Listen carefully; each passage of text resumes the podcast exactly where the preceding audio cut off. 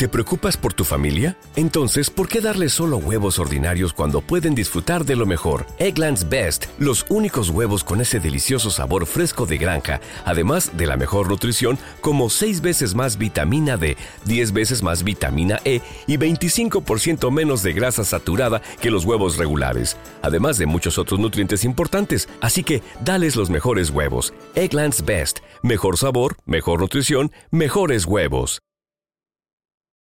Advertencia.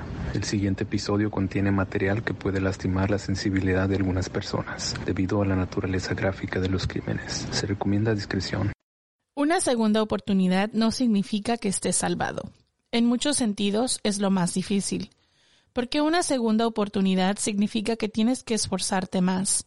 Debes aceptar el desafío sin el optimismo ciego de la ignorancia.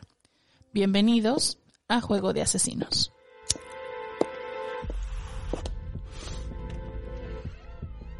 No, no, no, no, don't do it.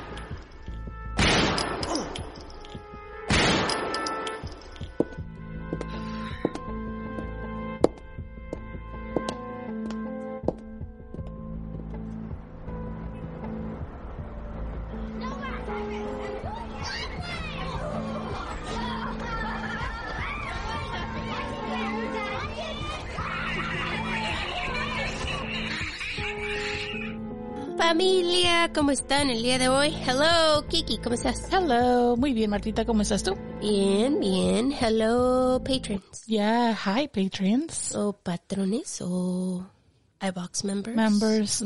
Los de membresía, bienvenidos. Hello. hello. Ya, esperamos que estén súper bien, que la estén pasando bonito. Bienvenidos a su Loco el Podcast.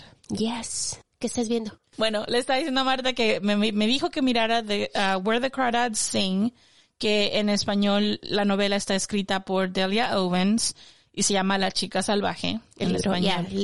hay un libro, una novela, como dice Kiki. Y ahora tienen la película en Netflix. Y es buenísima. Yes, yo escuché del libro. El libro Quiero leer el libro. Y dije, Kiki, tienes que mirar esta, esta película, la acabo de ver. You have to watch it. Y apúrate porque tenemos, tengo, tengo questions, tengo preguntas. tienes que verla. It's really good. Así que si no la han visto, corran. No les vamos a dar spoilers porque es una de esas historias que... Tienes que verla. Tienes que verla. Y poner mucha atención. Y poner mucha atención porque tiene algo al final, como un shock. Yeah, twist. Pero está buenísima. si no han leído el libro o si no han visto la película, hagan uno del otro. Pero está, está buenísima. Está en Netflix. Así que podemos hablar sobre ella ya.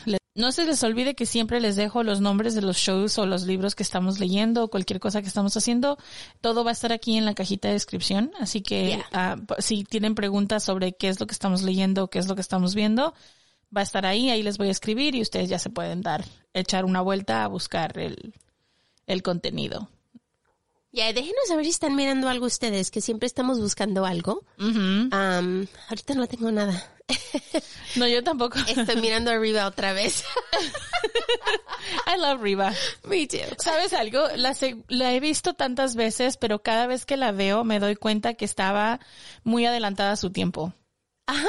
Y cada vez que la veo, veo un episodio nuevo que digo, yo no me acuerdo de este episodio. y yo he visto Riva muchas veces, muchas veces, yes. Pero son de esas, son de esas series. Lo mismo me pasó con la, con la serie de Ugly Betty. Ah, I love la, Ugly Betty. La americana, porque yo he visto también la mexicana. La he visto la mexicana, yo la pura americana. Ajá, la mexicana la vi, estaba divertida, pero es típicamente la copia de la otra, de la colombiana creo que era. Y Ugly Betty americana es otra, tiene otro. Buena América. Ferrera. Ferrera. Ferrera, right? Yeah, so. Creo que eh, tiene otras connotaciones, pero es de esas series que yo veo y que el contenido que tienen es muy avanzado para cuando salieron. O sea, todavía a una hora hace como un poquito así de, como que envejecieron bien y eso es algo que me agrada porque es un mensaje que todavía puedes adaptar a hoy. Porque si ves lo que es la Betty la Fea, el, el, show americano, no lo hizo en español, pero si lo ven en el que es mexicano, el americano, miran lo que es la ropa, los personajes que tienen a muchas personas que son gays, abiertamente gays, a la ropa que usan unas ropas que están así como La moda. Wow, la moda es completamente avanzada. tiene temas sobre inmigración, tiene temas sobre cultura, tiene temas sobre diversidad, tiene temas sobre um, comunidad LGBT. O sea, es una, es una serie que está muy bien formada. Lo que son las primeras, I will say, eso sí, los, los primeros seasons. Como la primera y segunda season están muy bien adaptadas y son de esas que envejecen bien. Yes. Porque los temas que toman y los temas que están tratando sí tienen todavía un poco de resonancia ahora. Yes. A pesar de haberse salido que salió en los 2000. Oh, Ya, much- mucho tiempo ya. So creo que es bueno. Es bueno cuando envejecen bien porque dices, ah, mira, estaban tomando esas ideas back in the day y ahora ya es un tema de, de un tema fuerte, pues ya ahorita, ¿no? Entonces, lo que son Riva, lo que son, um, 2010 salió.